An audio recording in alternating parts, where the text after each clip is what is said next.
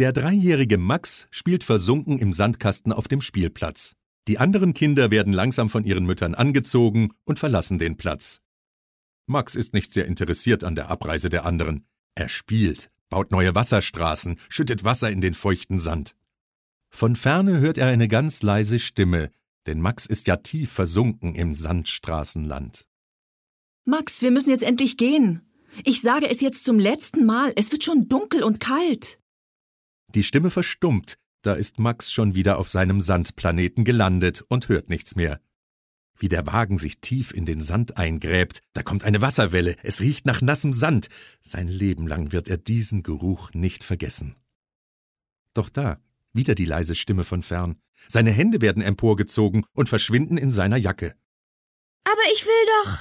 Ich bin doch noch gar nicht. Ich muss doch noch. Was machst du mit mir? Nein, das will ich nicht. Nun hört er seine Mutter rufen Jetzt müssen wir aber endlich los.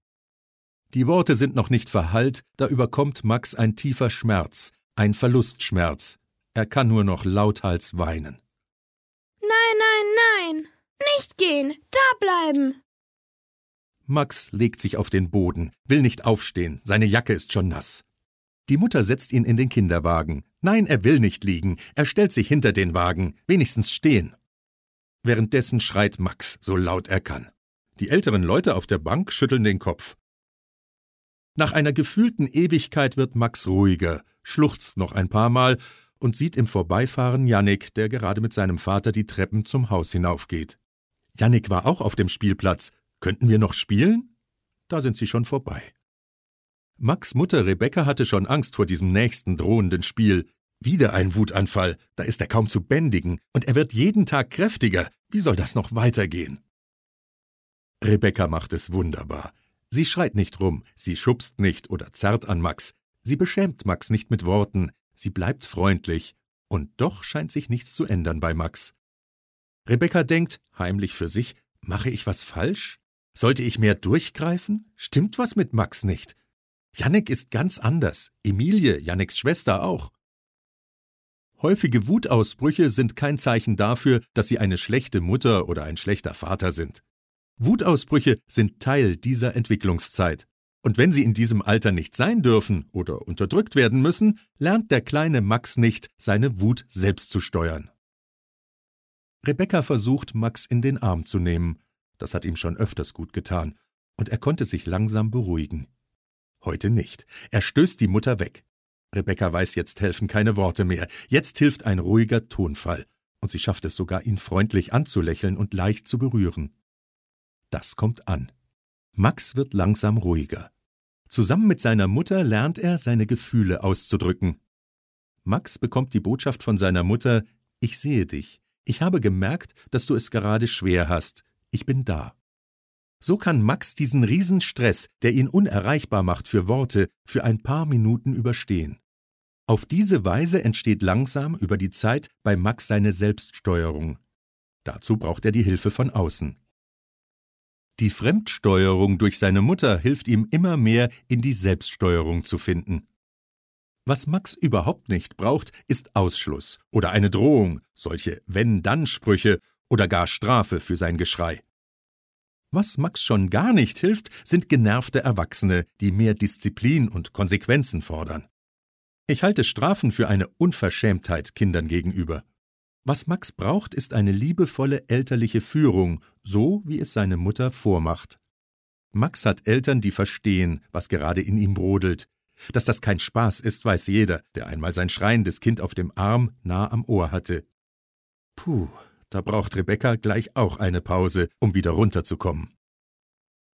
Was wir sicher sagen können, Max lernt mit jeder freundlichen Intervention von Rebecca oder Andi, seinem Vater. Er lernt Selbststeuerung und Umgang mit Stress. Aber Max ist an seiner momentanen Grenze des Mitmachens angekommen. Er kann nicht mehr mitmachen. Er muss jetzt seine Integrität schützen. Das tut er vehement. Das zeigt zum einen, dass er sich sicher ist, dass seine Eltern das aushalten können. Max fühlt sich sicher in seinem Umfeld. Das kann er seinen Eltern zumuten, ohne befürchten zu müssen, ausgeschlossen zu werden. Darüber denkt Max natürlich nicht nach, das spürt er und handelt entsprechend.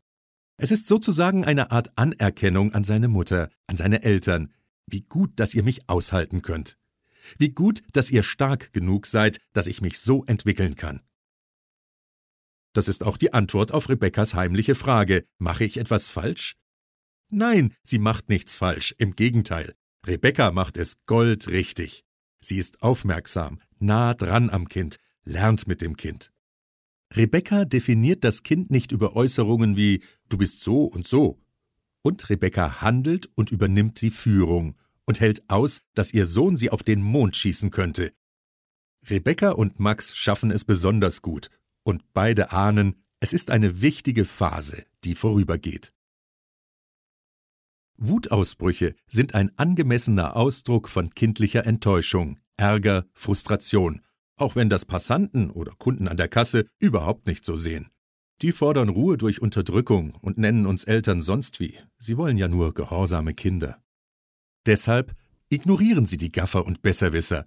Die wissen es nicht besser. Sie schon. Ach ja, da kommen auch noch Hirnforscher ins Spiel und belegen mit ihren Forschungen, dass sich genau während dieser Zeit wichtige Bahnen im Gehirn unserer Sprösslinge etablieren. Der kleine Max lernt gerade, mit Frustration umzugehen und wehrt sich, so gut er kann. Lebenswichtige Erfahrungen werden in dieser Entwicklungsphase gemacht. Ich kann es überleben, wenn ich nicht meinen Willen bekomme. Ich bin hinterher nicht zerstört. Es kommt ein neuer Tag mit Jannik im Sand, und dann fällt es mir schon ein bisschen leichter, mein Spiel zu beenden. Dann tut es nicht mehr so weh wie beim letzten Mal. Es wird besser. So haben wir es alle geschafft, die Enttäuschungen zu überleben, sie auszuhalten und weiterzugehen im Leben. Eine lebenswichtige Erfahrung für Kinder. Ich kann Enttäuschungen aushalten, überstehen, und danach geht mein Leben gut für mich weiter. Das haben alle Eltern erlebt, auch wenn jetzt manche so tun, als ob unser Kind eine Ausnahme wäre. Seien Sie sich sicher, Ihre Beziehung zu Ihrem Kind wird jedes Mal stärker, je gelassener und selbstsicherer Sie bleiben können. Ihre Ruhe beruhigt Ihr Kind am ehesten. Sie sind gut so, wie Sie sind, und Ihr Kind auch. Ihr Kind lernt mit jedem Mal, ich bin gut so, wie ich bin. Was für ein Geschenk. Und wenn Sie es nicht geschafft haben, kommt bald eine neue Chance für Sie und Ihr Kind. Bleiben Sie beharrlich.